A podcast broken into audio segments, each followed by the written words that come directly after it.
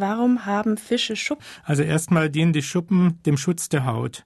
Das sind kleine Knochenplatten, die auf der Haut sitzen und die verhindern zum Beispiel, dass Parasiten sich an der Haut andocken können und dass andere Fische Stücke aus der Haut herausbeißen können. Jedenfalls geht das jetzt nur über einen Widerstand. Das heißt grundsätzlich erstmal zum Schutz.